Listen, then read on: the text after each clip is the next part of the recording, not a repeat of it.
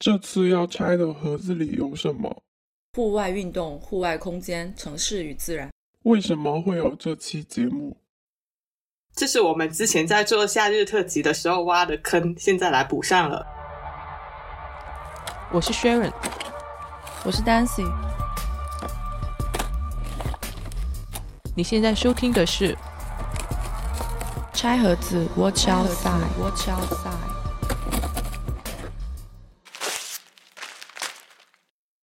我们可以先从近期流行的一些城市户外活动说起。你有没有最近发现的比较新的户外活动？就飞盘是吧？对，反正我最近发现的比较让我意外一个户外运动就是飞盘。对啊，它明本来是一个在国内应该算是挺冷门的一个运动吧，然后最近突然就火起来了。据说它是之前在那个。脱口秀大会上面有个演员好像讲了相关的段子，然后就突然被大家知道了。哦，但他那个段子不是因为有了这一个趋势之后，他才把它变成一个段子吗？有一个出圈的作用吧。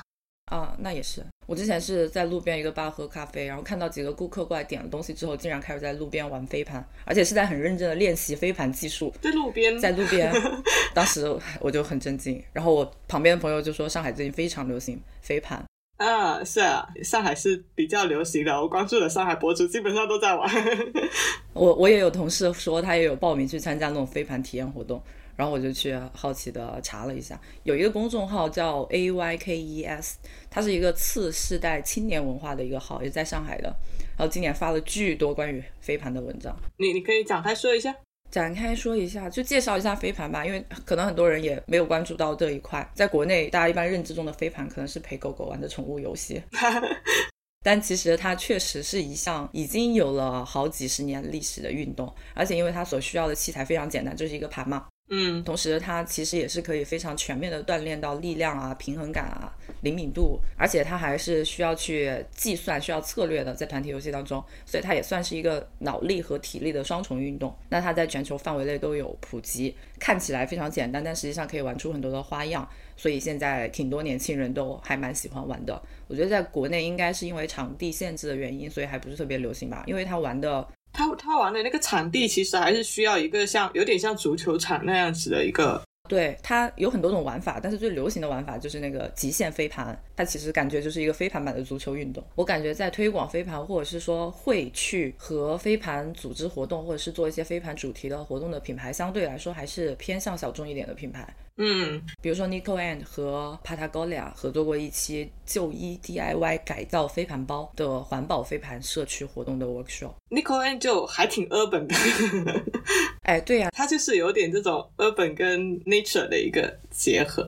对啊，就是飞盘，还有等一下我们会说到那个 glamping 嘛，这些全部都是 urban outdoor 这个风格里面，然后就是以日本的这种山系风格为代表。对，那所以我们再说一下那个 glamping 嘛。对，就是其实上半年的露营热，从数据消费数据上面来看的话，是非常直观的。就今年上半年在小红书上面露营的搜索量是比去年同年要增长了百分之四百二十八。大众点评的数据，露营啊、房车这些的关键词搜索量都比去年上涨了百分之六十四。而且在天猫的话，平台连续两年露营的销售额都是两倍速度的增长。并且在除了天猫啊、京东啊，还有就是淘宝这一些电商的话，闲鱼它也是露营那些装备的交易上面非常热热门的一个地方。国内吐槽的比较多的就是这种刚刚说的 glamping，它其实跟我们平时大众认知的露营还是会有一个不太一样的地方。对，现在火的露营基本上也是 glamping，其实是所谓的精致露营。精致露营，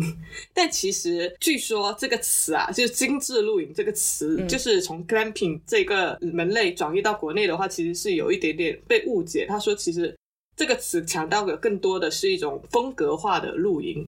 就因为日本它的露营其实通常是以家庭为单位嘛，每个家庭都会有自己的不同的露营形式跟内容，会有不同的偏好，选择什么出行装备啊，什么类型的食物，或者说什么露营地点这一些。但是这个词引进到国内的时候，不知道为什么就呈现出了一种扑面而来的中产精致生活范，然后就变成了说现在所谓被吐槽很多的这种精致露营，其实更偏向于轻奢露营这个概念。嗯，它这个 glam 其实是 glamorous 的意思。glamping 它原来的特点，除了去拥抱自然、感受自然之外，就现在它是非常去注重和强调过程当中的美学和风格表达。然后它因为非常火，现在还有一个被别人诟病的点就是烧钱。嗯，就是设备投入，就高端设备的投入，像必须要有一件 Snow Peak 或者说 North Stick 这种。对，因为在这个风格表达下的露营装备，它确实是不便宜的。就这些领导品牌，他们是不便宜的。比如一个收纳箱，可能就要好几百块。嗯，你完整的入门级的一套装备，可能要好几万块，甚至还有一些装备鄙视链的情况存在。嗯，所以这也是它被诟病的一个很大的点。对，而且社交媒体上面呈现出来的就是这种摆拍痕迹会比较严重。然后再加上一层，就是这种度假风的滤镜。总之就是那种装备高度雷同，然后形式高度雷同，然后你可以看到同个牌子的便携餐桌、炊具或者说露营灯，然后差不多的手冲咖啡、煎牛排、下午茶、水果，就看起来的话是一个户外活动。但好像又不是很户外，更像是说在朋友家聚会，或者说一种酒店 party 的感觉。之前有看过一个评论啊，我觉得挺一针见血。他说 camping 是走向户外，但是 glamping 是有点走了一圈又绕回互联网那种感觉。他现在所受到的争议，我觉得就跟去年野餐所受到的争议是差不多的啊。是啊，是啊。飞盘和感品应该就是现在一个是已经非常火的，一个是逐渐正在火的两个新的户外活动吧。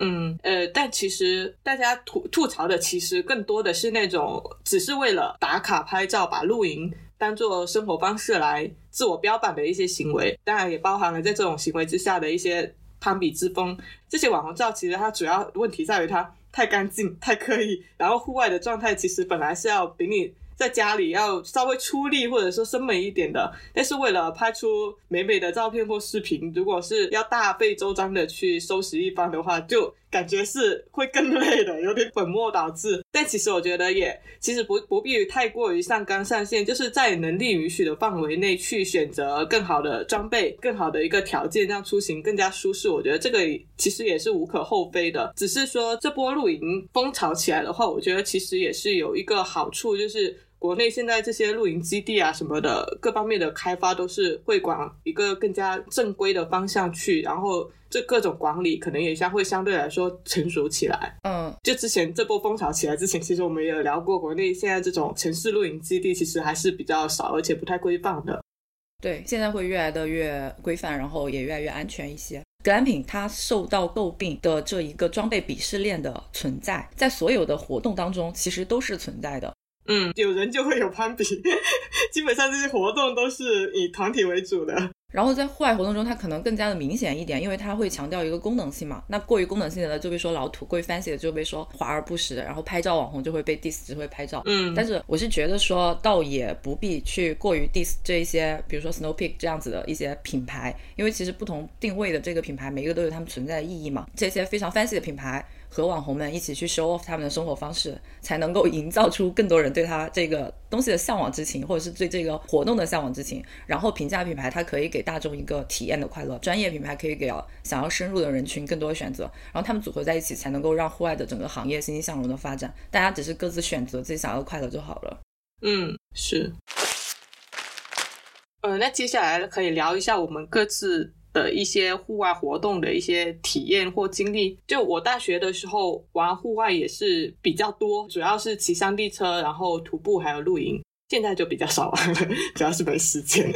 因为我我当时主要是有一群朋友，他们是户外活动的狂热爱好者那种，然后他们的户外经验是特别足的，就户外生存经验很很足，所以跟他们出行的时候会特别有安全感。然后我们每次出去的时候都会有非常齐全的一些装备，比如徒步的时候要准备什么登登山杖啊、登山鞋啊、护膝啊、束膝鞋啊。帐篷啊，户外雨衣这些基本上都会准备的非常齐全。然后换洗衣物一般都是会以轻薄透气、速干为主。吃的东西会携带一些高能量的一些食物，例如像自热饭啊、压缩饼干啊、鸡蛋三明治这些。记得印象最深的是去徒步那个船底顶宇宙飞船的船，到底的底，顶天立地的顶。哦，你现在 你现在会特地的说明这是哪三个字了？有经验了是吗？是因为我每次跟别人说这个地方的时候，大家都都 get 不到。都联想不到会是哪几个字。对，它号称是广东最具有挑战性的徒步路线，是在韶关。然后我们其实去了两次，一五年去的时候刚好是遇上了暴风雨，最后就没有登顶，就在特别接近山顶的那个位置往下撤了。因为上面下来的一些户外很经验很足的那些人，他告诉我们上不去了，就再上去真的是挺危险的，所以我们就下来了。第二次去是在幺八年的时候，虽然那天晚上也是有下了大暴雨，但是白天攀爬的时候，那个天气是很完美的。然后最后就有登顶了，用了大概八个半钟吧，应该是。然后我觉得户外运动其实最大的乐趣是野趣，就是那种意外之趣。在玩的过程中，可能是偶然遇到一条山林瀑布，然后很多人就。跑到那些那个水流底下去撒欢的玩，然后甚至是去小溪流游个野泳，扑腾个水花，我觉得那些时刻都是挺动人的，有种返璞归真的感觉，就整个人都会瞬间的变得无比自在随性。但是这种是真的是挺累的，就是这种级别的徒步路线的话，你玩一圈下来，每每个几天是恢复不了的。所以你们的这一个徒步风格就是这种硬核式的，对，就还挺硬核的，需要你有一定的体力。嗯，但我觉得你们这种也蛮好的，因为有一些登山的爱好者，很多人他们的目标就是登顶，嗯，挑战极限是吧？对对对，但是这样子的话，就会第一个是你会忽略掉。你这个过程当中一些乐趣，就你刚说的那些野趣。嗯，第二个是可能会给自己带来比较多压力，就是像你第一次去那一个，如果我没有登上去，没有成功的话，我感觉这一趟就好像是失败的。对，有些人就会非常执着于那个你到达山顶为目的，到不到达山顶那个就决定了你这一次来是不是有收获。我觉得这个就有点个人当然有不同的追求，但是我觉得这个会稍微有一点点极端，就是。可目的性可能不太一样，他那个目的性就很强，我一定要取得最后的那个成功。嗯，这样带来的乐趣可能会比较难一点。嗯，但是他就享受那种征服的快感，可能到了山顶的那一刻，他的快乐是成倍的，成倍的那种体验。然后刚说到刚刚那个设备的问题嘛，我现在虽然没怎么跟他们出去玩，但是我也发现，就是随着大家可能经济条件越来越好。我觉得他们在在露营啊各方面的装备上也是有慢慢的升级，就是相比之前的话，我觉得他们现在 PO 的照片虽然没有说小红书那种那么精致精致露营范，但是我觉得看起来也是。比之前要漂亮很多，而且他们也很有想法，整个氛氛围都布置的很好。但是我觉得他们依然是我以前认识的那群很热爱户外运动，然后能够享受各种野趣的人。所以我觉得就觉得这个东西其实不必太上纲上线，嗯，可以增加额外的乐趣。嗯，我体验的户外活动相对来说就没有那么硬核了。这几年体验过的热门的户外活动，好像也就只有骑车了。虽然这个应该是人人都体验过的，这个是正在进行中，每天都还在进。进行中，对。现在你骑车是骑得挺逛了，是吗？对，因为相对于共享单车，公路车确实可以更好的去体验到骑行的乐趣。一方面是因为确实非常的省力，省力非常多。对，也更能体会到速度的快乐。我还蛮喜欢这种速度的快乐的。在户外活动里面，我另外两个在我的代办列表上面躺了六七年的事情，就是滑雪和冲浪。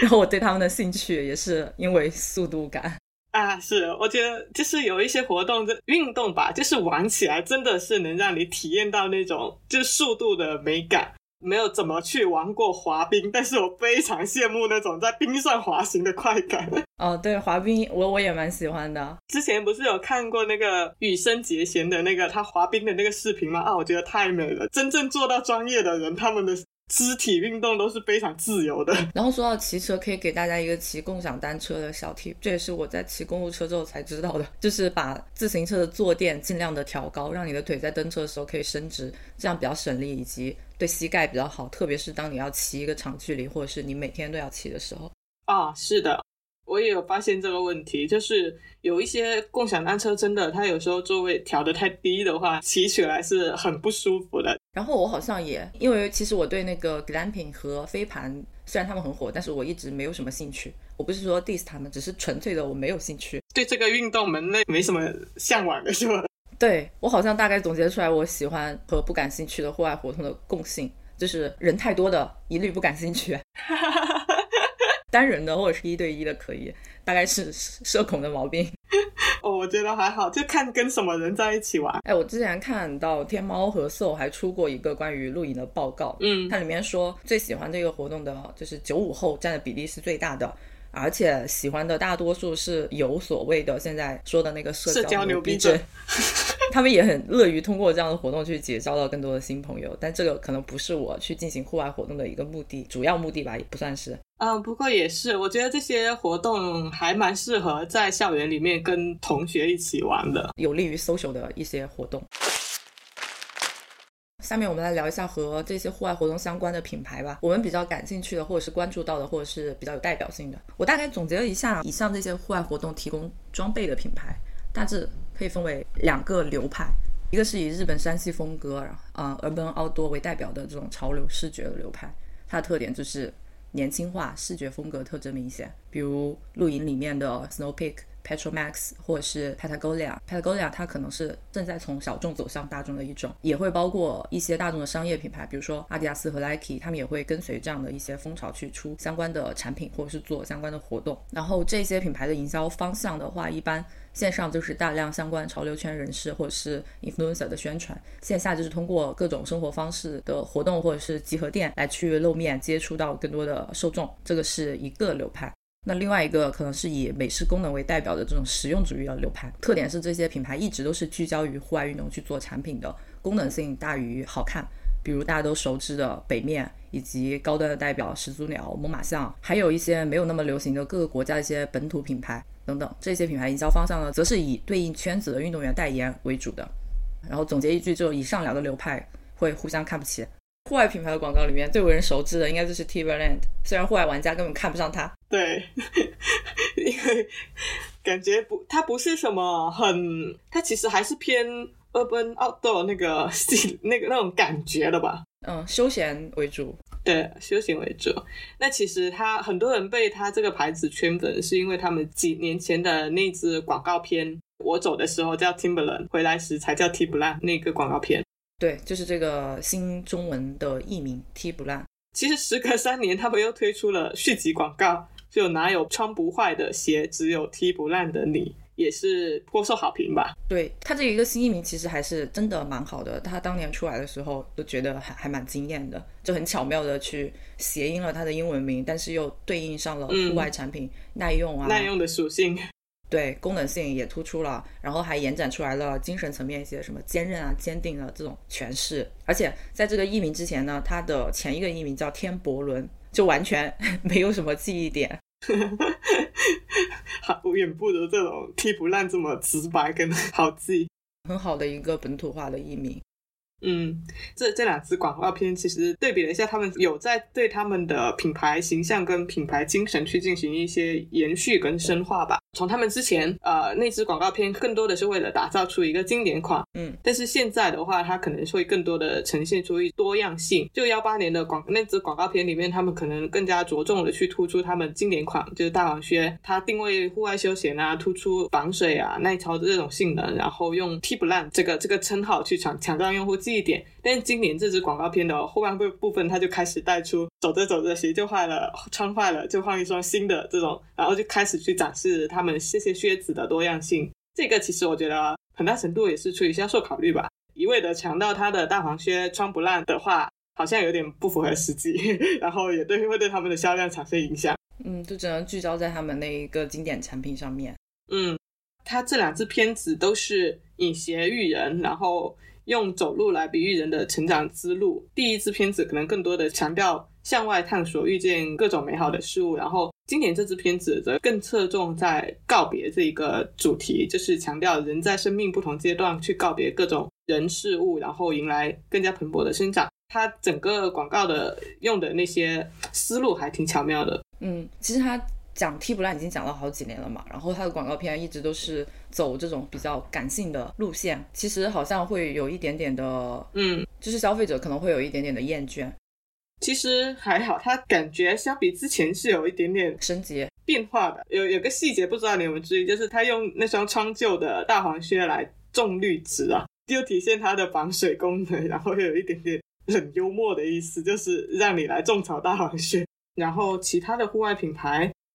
其他的户外品牌其实没有太多，讲一下 Snow Peak 吧，因为它是 glamping 的一个热门领导品牌嘛，嗯他们的宣传也是比较大手笔的，嗯因为它其实已经发展了很多年了啊，产品线也是非常的庞大。他们最大手笔的一个宣传或者是动作，就是在日本全国各地去修建那个露营基地嘛。其中在长野县白马村的那有一个很大型的露营体综合地，是和魏延武合作设计的。它是一个集商店、餐厅、咖啡馆啊、户外活动等等于一体的一个综合园区。然后也是因为它的一个目的会比较特殊一点，它在这边的目的其实是刺激长野县白马村的一个经济发展，因为白马村它原来是一个日本滑雪的热门旅游点。那这个园区的目的其实就是在滑雪季之外，希望也可以吸引游客过来感受白马村的其他季节的风光。嗯，白马村之前举办过冬季奥林匹克运动会。九八年的时候很早了，是一个很老牌的滑雪度假店。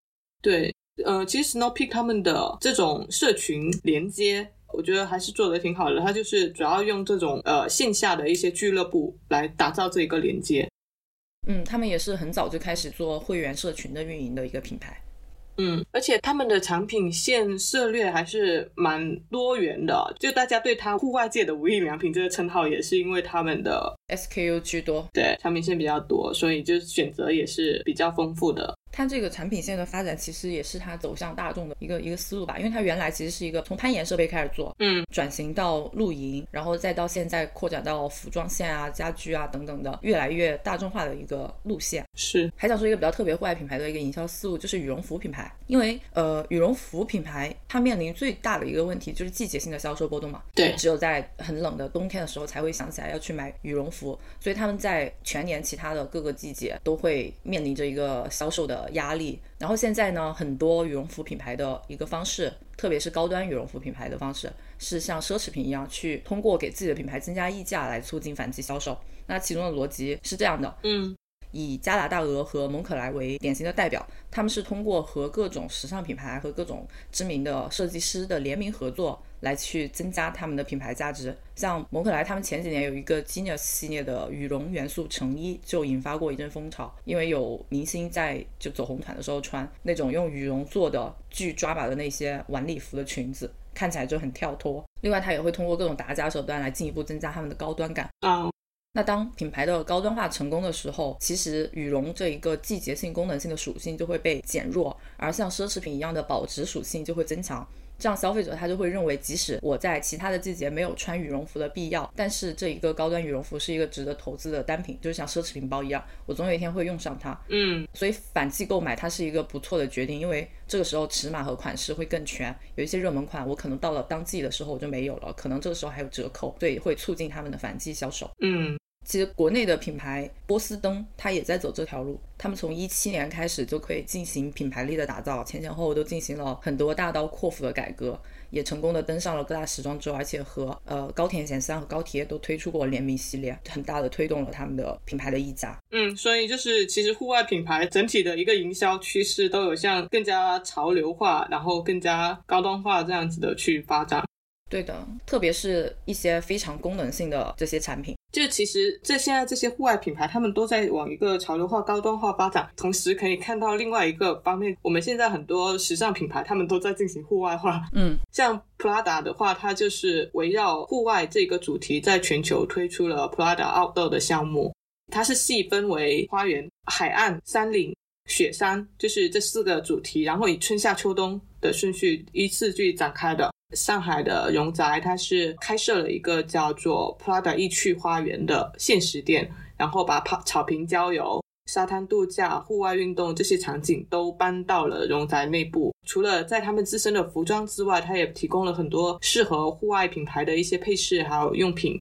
在那里举办了一系列的那些户外主题活动，例如像露天电影院、露营课堂、园艺课堂这一些户外活动。就可以看到，其实很多奢侈品牌他们都纷纷盯上户外市场，然后发力户外运动的领域。这个趋势其实从好几年前就开始了，但是我觉得在疫情之后，这波趋势越来越明显。疫情的话，它其实是进一步刺激了消费者对于健康的需求，所以是直接改变了大家的一些工作场景跟习惯，所以自然也会有很越来越多的奢侈品牌可能会侧重这样子的营销策略。另一方面，其实盯上户外市场这一块，其实也是可以在某种程度上去加速品牌的一更加年轻化的一个进程。而且可以适当的去借助双方的这个不同的领域去进行一定的品类扩张，推出一些户外产品，可以给品牌带来一多一些更多的创收点，然后同时可以借助双方已有的知名度，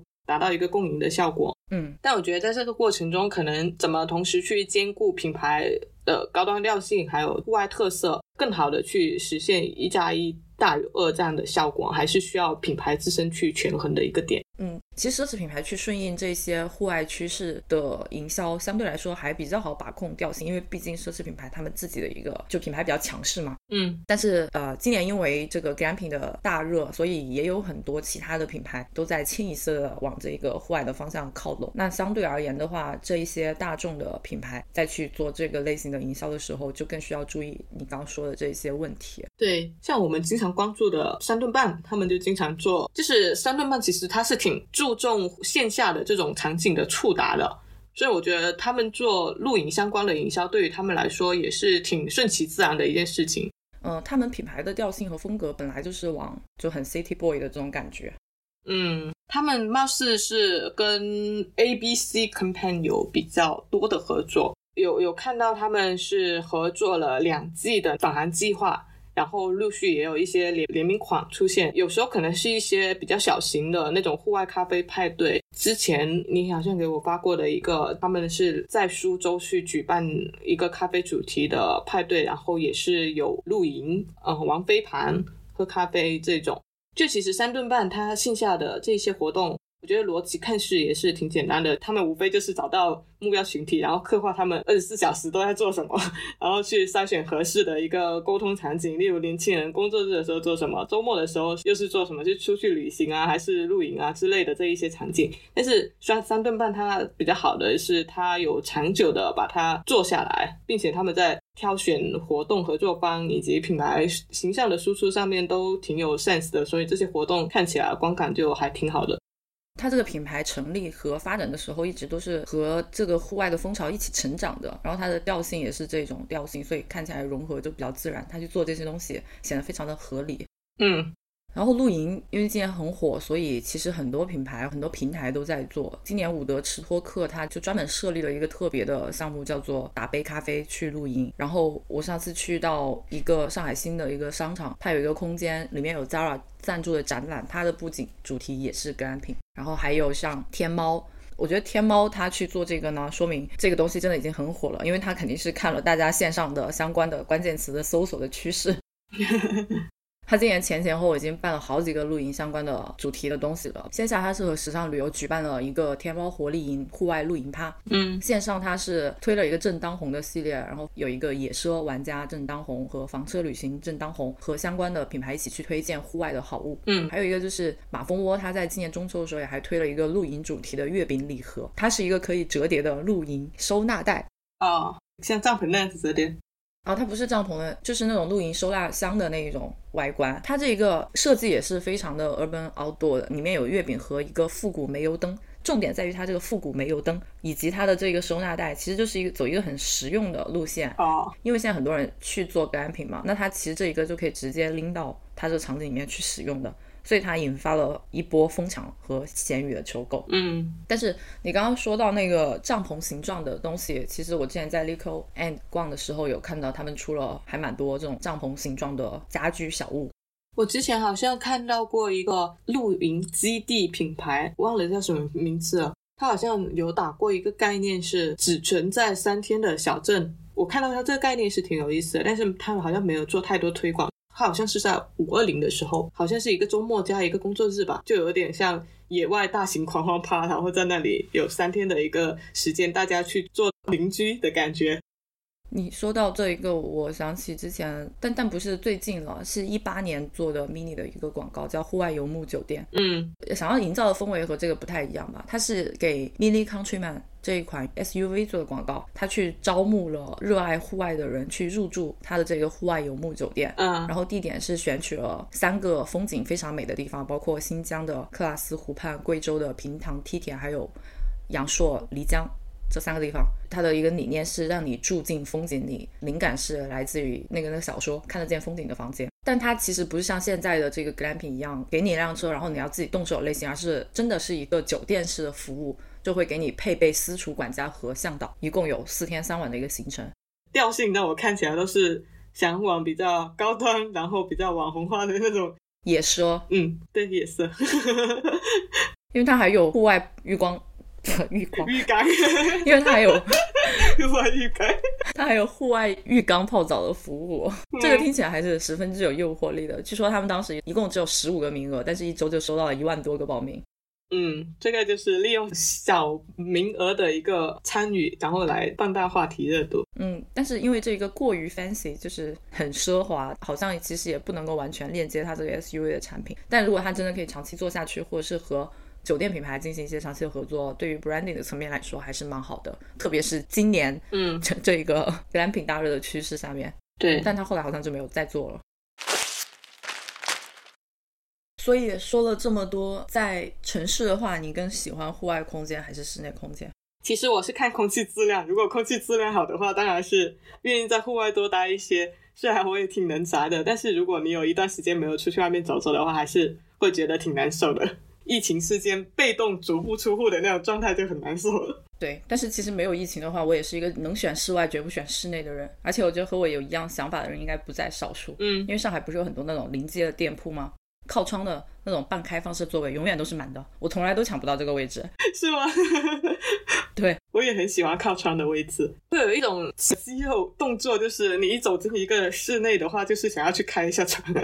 嗯 我还有一个疑问呢、，what？就是户外活动的时候，你会更偏自然系还是偏自虐系？自虐系是指那种非常硬核的那种嘛，就是像你们之前徒步的那种。对，就是偏硬核的那种。我觉得这个是从心态上划分吧。就自然系可能就是比较享受这种舒适型的，不要太过于折腾，然后会避开那种精力消耗太过于大的那种活动，目的还是为了放松身心。但是自虐系的话，就是偏享受挑战乐趣、挑战自我，然后要攀岩走峰，要原汁原味的那种户外体验。其实我真的就是比较 balance 的那一种，比如自然系的代表肯定就是以 glamping 为代表的这一种，对不对？但是我对 glamping 这个真的完全没有什么兴趣，因为我觉得你带了一大堆的装备，然后去到那边折腾一番，然后你其实可以真的去 enjoy 这一个自然风光时间也没有太多，完了之后又要收东西收半天，然后就走了。我感觉大部分的时间都是在这里整理东西，但是呃，我觉得这个其实因人而异。如果你是一个人去露营的话，你会需要带那么多东西吗？就是我我们现在谈的这种露营，好像比较多都是偏那种多人的社交的一个场合。但其实我也有看到有一些人是很享受这种露营乐趣，然后会一个人周末的时候可能就找一个比较成熟的露营基地，然后自己去那边。搭个小小盆子，然后就喝咖啡什么的，就纯粹享受这种在户外的感觉，而不是闷在家里。OK，我懂了，但是这种我还是不喜欢。像我刚刚说的，我想要一种比较 balance 的选择。就如果我在城市里面只是纯粹的想要找一个户外的地方待着的话，我去找一个公园或者是一个户外的咖啡馆的座位，我也可以享受我的这一个需求。但如果我既然已经是要去户外运动了，那我希望我这个你还是动起来。对有一个运动的成分在这边，嗯，但是呢，我又没有硬核到一定要去勇攀高峰那种，就是很很用力的那一种，所以我希望有一个平衡一点的选择。嗯，我就觉得吧，如果是精力比较旺盛的时候，我是可以接受自虐型的。然后这种比较短暂的周末放松一下的话，我觉得还是偏向于自然型的，就不要太过于消耗精力。我我是完全对自然型的，就是我们现在所定义的这种自然型，一点兴趣都没有。但是我不太喜欢那种社交类的自然型，就很多人去到那里，然后在那里捣鼓一堆东西，但是又就那种其实更像朋友聚会了。嗯，我觉得就说没必要一定为了那个而去那个 更多的目的其实是 social，只是给这个 social 找了一个载体。啊，对，对这种我也是完全没有兴趣。但是我对那种特别硬核的呢，我又承受不来。哦，身体条件，嗯，对身体条件的限制，确实还是要评估自己身身体条件，因为呃，像我之前去那种。徒步路线啊，如果是比较恐高的人，就估计来不了的。但其实我又我我对很硬核的那一些运动里面，运动的成分还是蛮喜欢的。嗯，但是我又是一个特别别扭的人。拿这个品牌来说，这些户外品牌，我们刚刚不是说有两个派系嘛？嗯，那我比较喜欢的也是能够 balance 这两个方面的，比如说。我之前好像跟你说过萨洛蒙这个品牌啊，萨洛蒙，它主要是做鞋的，它就是很好的兼具了这个外观和功能性两个方面，就是它是可以日常出街去穿的，还是好看的。那另外一方面，它的功能性方面也是做的很好，就它包裹感、抓地性以及它的携带系统都是非常实用的，我就很喜欢这一种。但你要给我一个很很硬核的，但是它丑，我又接受不了。好吧，对颜值还是有要求的。对，所以就是为什么现在那么多户外品牌想要走潮流化，就是还是需要，还是觉得自己有必要提高一下自己的颜值，让更广泛的用户能够参与进来。我感觉大家在城市里面一般还是比较喜欢户外的空间的，所以现在也有很多在城市里面植入自然元素。的一些举措吧，有很多户外社区空间的改造，然后对于整个城市公园啊、水域的一些保护和强调，以及家里面的这种各种绿植的一些兴起，还有各种楼顶花园、楼顶菜园等等这些风潮起来。那除了这些之外，你有没有什么关于城市中的自然的案例，或者是你喜欢的？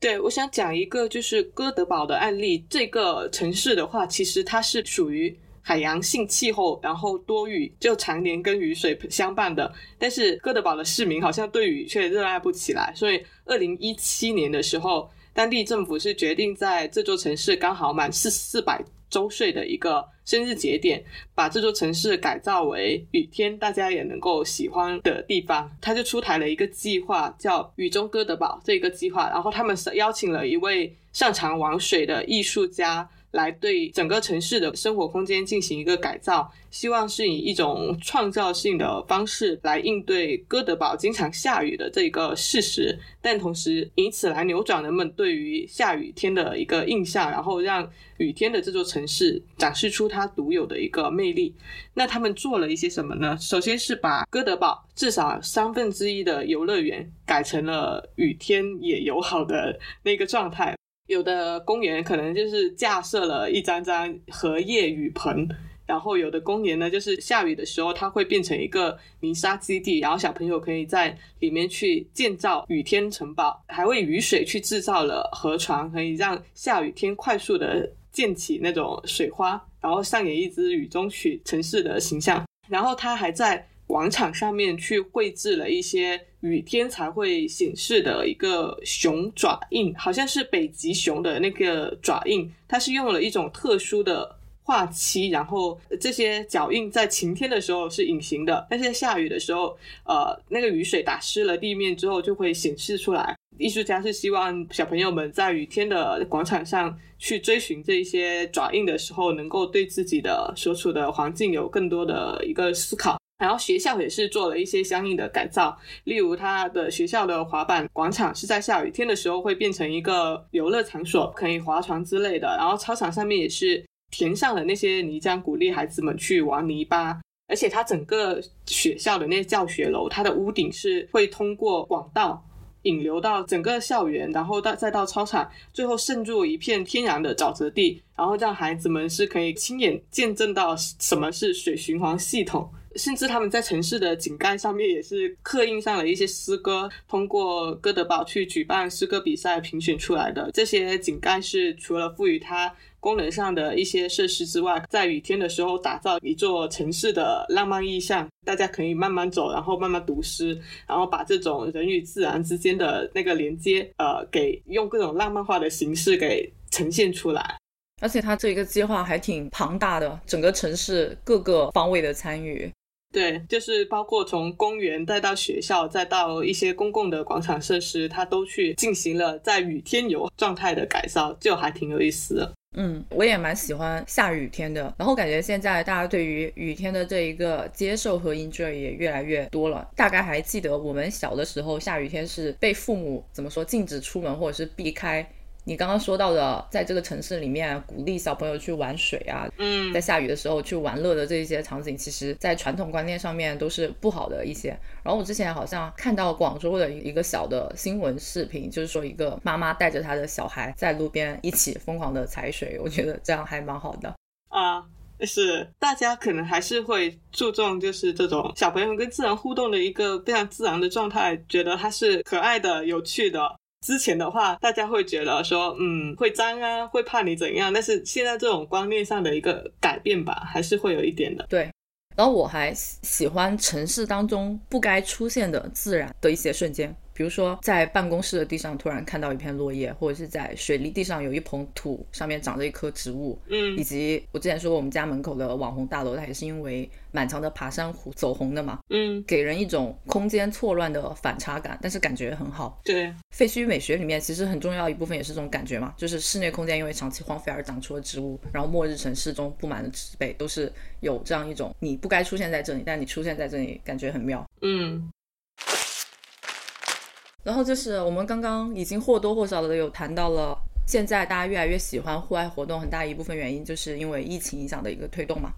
我有几个数据可以分享一下，佐证确实是疫情影响的推动。嗯 猫途鹰和途锐它有一份联合报告显示，有超过一半的受访者表示他们比疫情前更加喜欢户外和自然的旅行。然后在去年五月到九月期间，户外活动、自然风光和公园已经占到了猫头鹰所有景点页面浏览量的百分之三十四，比去年高了百分之十左右。然后还有一个是 ARDNA 它在二零二一年旅游趋势报告中也说，有百分之六十一的家庭表示他们更愿意去户外目的地而不是城市。去年六月的时候呢，美国自行车的销售额同期增长了百分之六十三。划船同期增长了百分之五十六，高尔夫产品增长了百分之六十一，露营增长了百分之三十一。嗯不过他们的露营有很多是选择在自家的后院露营，就是连那种为了观鸟啊 bird watching 嗯的望远镜的销售额都增长了百分之二十二。就大家真的很向往自然的这样一个情况，所以其实大家在 lockdown 期间被迫待在家里，就是有有很强烈的需要逃离室内的一个释放的心情，同时他们也是需要一个户外的运动来去保持这个疫情下面自己身体的健康。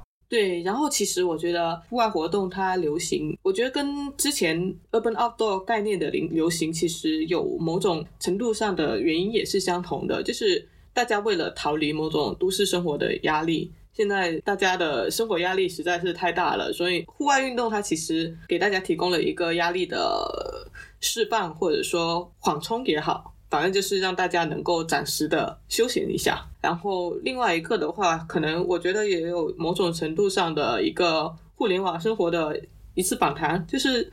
大家希望能够在真实的世界里有更多的连接，所以像近年的一些线下的一些社交领域需求都会慢慢的起来。呃，我觉得还有一点原因啊，现在近几年越来越多的环保运动开始兴起嘛，嗯各个品牌和各个行业他们都在强调环保可持续发展，所以在宣传当中会引入各种自然和户外的元素。啊，对，这个也是一个点。对，就大家潜移默化的会被植入这种自然的很美好的这种感觉，让大家把目光投向自然。嗯可能还有一个就是人类对于自然的一个什么亲近自然的天性吧。然后最后我们再各自推荐一个走出城市和自然相关的东西吧。你有什么推荐的？我有两个推荐。你有两个推荐，我本来有两个，但是后来精简了一下，换成一个。你先说，你先说一个。我先讲一个是，其实是一部关于历史跟自然的一部纪录片，嗯叫《珍珠纽扣》。它讲述的其实是智利这个国家被殖民的一段历史，但也非常生动的呈现了人类跟自然之间非常密切的同构性跟相关性。想推荐这一部，主要是我觉得它这部片子拍的太美了，就是它是那种诗影像式的一个纪录片，然后也是非常具有文学性的一部纪录片。它是以地球之水作为生命资源开启的，然后所以影片它一开始就是一块结晶石，然后里面包裹了一滴水，然后他用水的语言、水的历史、水一般的流动叙述去讲述了一一段缺失的历史，一段被隐没的真相。而且他他这个真相就是藏在星辰之下的海洋深处，藏藏在一段被腐坏的铁轨里藏在一颗用于交换的纽扣里面，然后最后真相是像尸体一样浮出水面，是一种以文明和进步之名的一个野蛮行径，是人类对自然生生命状态被侵蚀跟毁灭的那个过程。但是，呃，Water has memory，就是它用水来记录，并且证言了这样子的一段历史。所以它是一个一部属于是人类跟自然之间一段绵长的对话那种感觉的一部纪录片，我觉得非常精彩。是一种很诗意的表达，对吗？听上去。对，但是它讲讲述的是一段非常沉重的历史。OK，那我来推荐一个轻松的，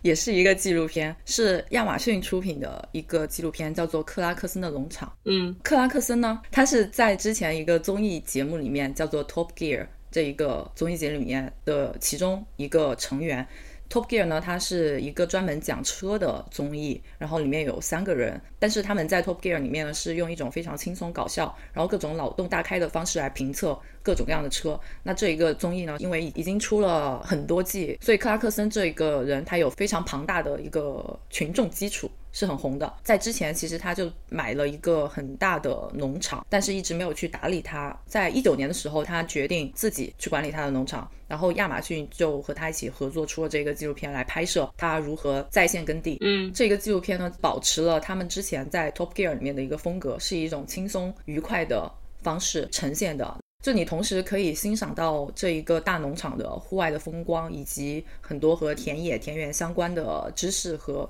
也去。那同时，他也会给你一些不错的笑点和乐趣。那同时，因为他经历了2020年，也记录下了当疫情来临的时候，对于他所在的这个农场各种各样的影响，人与人之间的关系等等。然后，加拿大、美国、澳洲这些地方，他们的农作方式都是一个非常现代化、机械的这种耕作方式。所以也可以了解到和我们中国比较小型的这种农耕社会非常不一样的农场的形态，嗯就是一个很轻松，然后很适合下饭的一个纪录片。然后克拉克森他本人也是一个比较有魅力的人，所以还蛮好看的。回归农场生活的那种，城市人回归乡村的劳作生活，然后也很真实的记录了他辛苦的劳作一年，最后颗粒无收。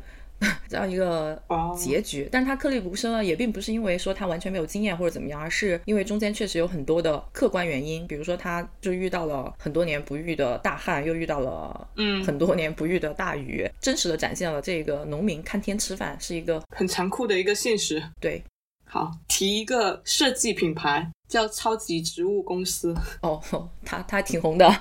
对，呃，我觉得跟我们这个主题有一点点联系啊，就是它是以一个以绿植为核心，然后进行创意设计跟情绪表达的品牌。嗯，看它的理念其实是想以这种简单、轻松、诙谐的绿植体验，把这种生活态度带给城市的年轻人嘛。主要是有几个特点，第一个是呃，选品是比较符合现在大家对于这种简约个性的追求，而且比较有洞察力的看到当下的年轻人可能在照料植物方面的时间非常有限，所以他们的绿植大部分都不需要小心翼翼的养护。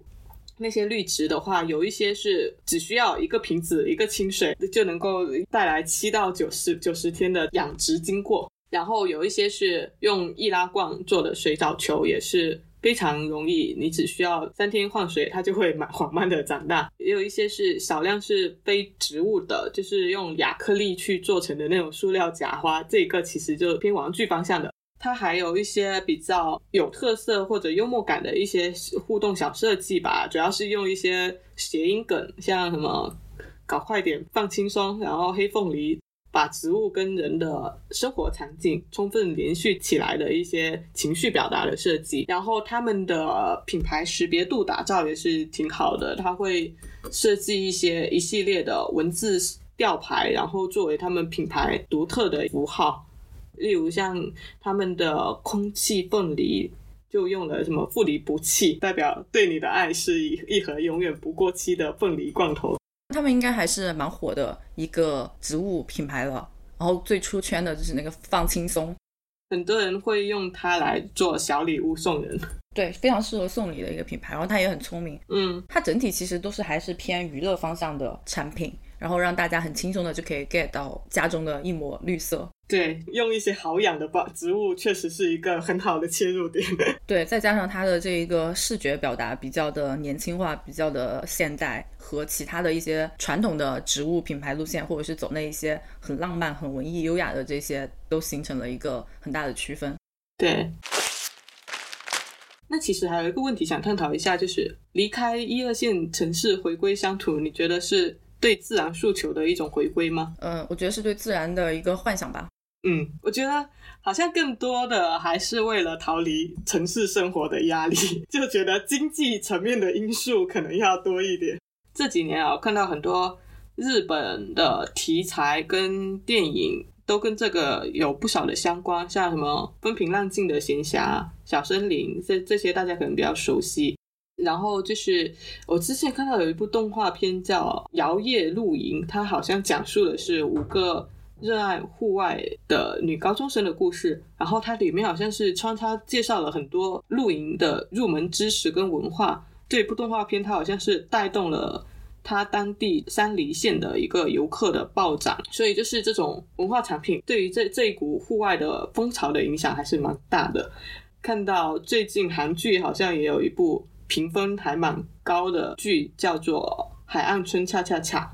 它其实也是一个恋爱剧吧，但是它它也是在里面去呈现这种海岸村之间人与人之间更有人情味的一种相处模式，就挺红的这部剧。这个我 mark 了，还没有时间看，我还挺想看的。它的支线拍的挺不错的，它主线还是讲恋爱故事，但是它支线里面呃设置的所谓的海岸村里面的一些人与人之间的关系，那些支线什么设置的还挺不错的。嗯，你说到这一个，我突然想起去年的时候，TVB 它还拍了一个旅游综艺，叫《两个小生去 camping》，又是 camping，是周柏豪、袁伟豪两个人。哦，是这个我有我有看到，你有看是吧？但是有点他那个表演性有点强。啊，对，有点有点刻意。它这个里面的画面就是很典型的呈现了现在这个 glamping 的方方面面。哎，对我觉得我看的时候觉得方方面面都很 glamping。那总结一下，我就觉得户外跟时髦并不冲突，但是户外不应该仅仅是为了时髦。首先，我觉得户外生活方式的核心始终还是人，是人向外去探索的一个好奇心跟渴望。对于很多人人来说，就刚刚说过，进入一间房子，可能打开窗户都会是一个下意识的第一动作，就是人类向外扩张的意识，好像从古到今就没有停止过。其实我觉得户外探索其实是一个很好的方式，可以让我们跳出人类中心主义，可以让你重新思考人类跟自然的关系，我们与其他生物、其他元素是怎样一个连接，我们又该如何在一个星球上更好的去共同生长？人类社会发展至今，使用工具的能力无疑是更加强大了，大自然对于我们而言也不再那么陌生了。但是人类跟自然的关系却在某种程度上恶化了不少，这又是为什么呢？我觉得这些都值得我们多去思考一下。对于我来说的话，或许是因为小时候有一段记忆，在盛夏的夜晚，我经常是在乡下的奶奶家度过的。大概是在幼儿园的时期吧，然后奶奶家她的一个平房是靠山面水，太阳落山之后，门前的一个小院子里面气温宜人，是大家活动的一个主要区域。一大家子大大小小七八口人可能会搬出桌椅，在落日的余晖下吃晚饭。吃完饭了之后，邻居会过来串门，大人们摇着扇子聊天打牌，我会躺在一个竹子做的躺椅上面吃西瓜，经常会在月光和微风的抚慰下睡着。清晨起来踩着露水，在院子的秋千上等着吃早饭。小时候我的记忆大多是模糊的，唯有这一段非常的清晰，导致我现在走在城市里面，偶尔看到有人搬出饭桌在户外吃饭时，感觉非常亲切又非常的羡慕。户外的空间让我们呼吸新鲜的空气，感受在新风系统之外的真实的微风，就好像我小时候在奶奶家的门前吹到的风一样，听到真实的虫鸣鸟叫。踩在窸窣作响的落叶上的这种真实的感觉，一切都让我们感觉自己在更真实的接触到这一个世界，没有工作压力，没有各种烦恼的一种逃脱的 moment。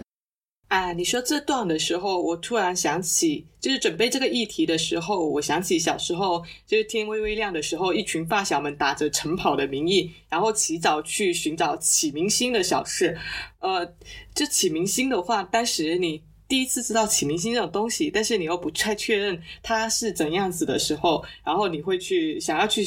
看一下。我觉得那是像生命中的清晨露珠一样美好的东西，就那个东西特别好，会一直留在你的印象里。对，很微妙，但是又很深刻的一些记忆。希望大家呢也都可以更多的去享受户外的生活，不论是哪一种，live a real life。Hello，你正在收听的是由 Dancy 和 Sharon 主理的播客节目《拆盒子 Watch Outside》。如果你喜欢我们的节目，可以去苹果播客给我们好评，让更多的人听见我们的声音。也欢迎到我们的便当盒进行打赏支持。更多互动方式以及我们节目中提到的所有信息的详细补充，都可以在节目的 show note 中找到。我们的固定网址是 watch 横杠 out 横杠 side dot com，欢迎到这个地址来找我们玩。我们推荐你在苹果播客、小宇宙、Google Podcast 等泛用型客户端收听，也可以在网易云音乐、QQ 音乐、喜马拉雅等平台找到我们的节目，搜索“餐盒子”即可。感谢您的收听。